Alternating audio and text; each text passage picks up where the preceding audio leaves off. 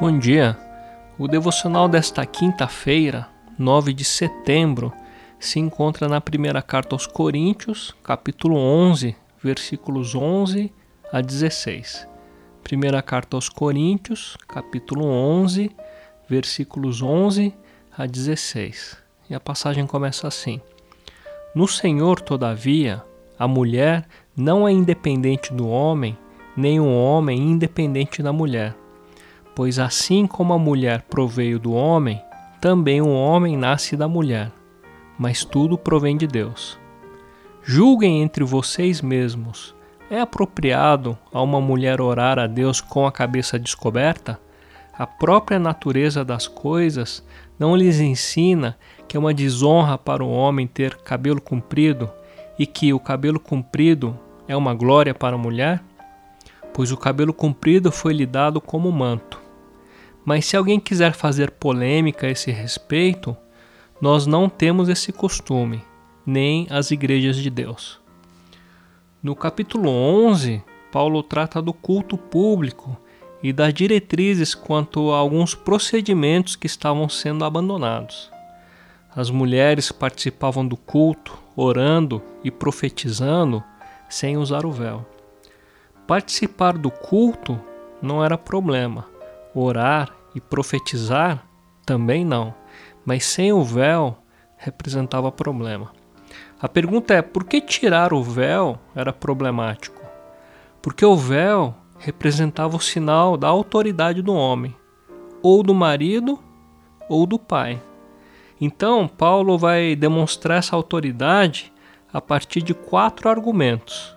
Dois deles demonstrados na passagem de ontem, sendo o primeiro do versículo 3 ao 7, onde ele diz que Deus é a cabeça de Cristo, que é a cabeça do homem, que é a cabeça da mulher. Então ele dá um argumento teológico. O segundo versículo de 8 a 12, ele fala que o homem foi criado do pó da terra e a mulher foi tirada da costela de Adão e que Deus criou a mulher como auxiliadora. Então ele usa um argumento do texto bíblico como com referência em Gênesis e continua com mais dois argumentos na passagem de hoje que eu vou detalhar. O terceiro vai do versículo 13 ao 15. Julguem entre vocês mesmos. É apropriado uma mulher orar a Deus com a cabeça descoberta? A própria natureza das coisas não lhes ensina que é uma desonra para um homem ter cabelo comprido e que o cabelo comprido é uma glória para a mulher, pois o cabelo comprido lhe foi dado como manto. Aqui, Paulo apresenta um argumento cultural em geral, em Corinto, naquela época, naquele contexto, o natural era homens de cabelo curto e mulheres de cabelo comprido. E o quarto e último argumento está no versículo 16, que diz assim: Mas se alguém quiser fazer polêmica a esse respeito, nós não temos esse costume, nem as igrejas de Deus. Aqui o apóstolo apresenta um argumento da tradição da igreja nas igrejas não havia este costume de mulher sem véu. Então, portanto, é, os quatro argumentos, o teológico, do texto bíblico, o cultural e o da tradição da igreja, foram dados para embasar esse sinal de autoridade. Então quer dizer que a mulher precisa usar véu ainda nos dias de hoje? É claro que não. O véu é um elemento cultural passageiro.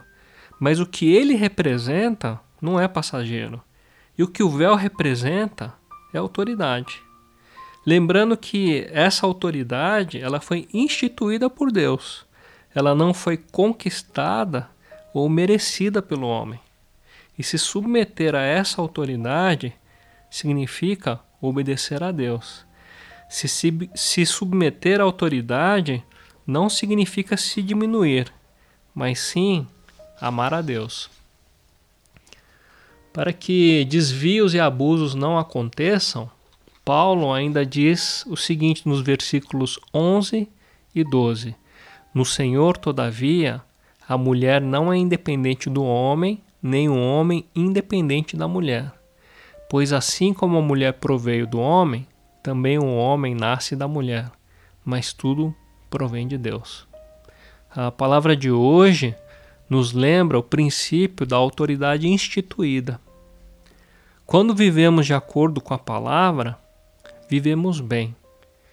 Que os nossos relacionamentos, seja na igreja, seja em nossos lares, possam ocorrer de acordo com a palavra do Senhor. Que Deus os abençoe.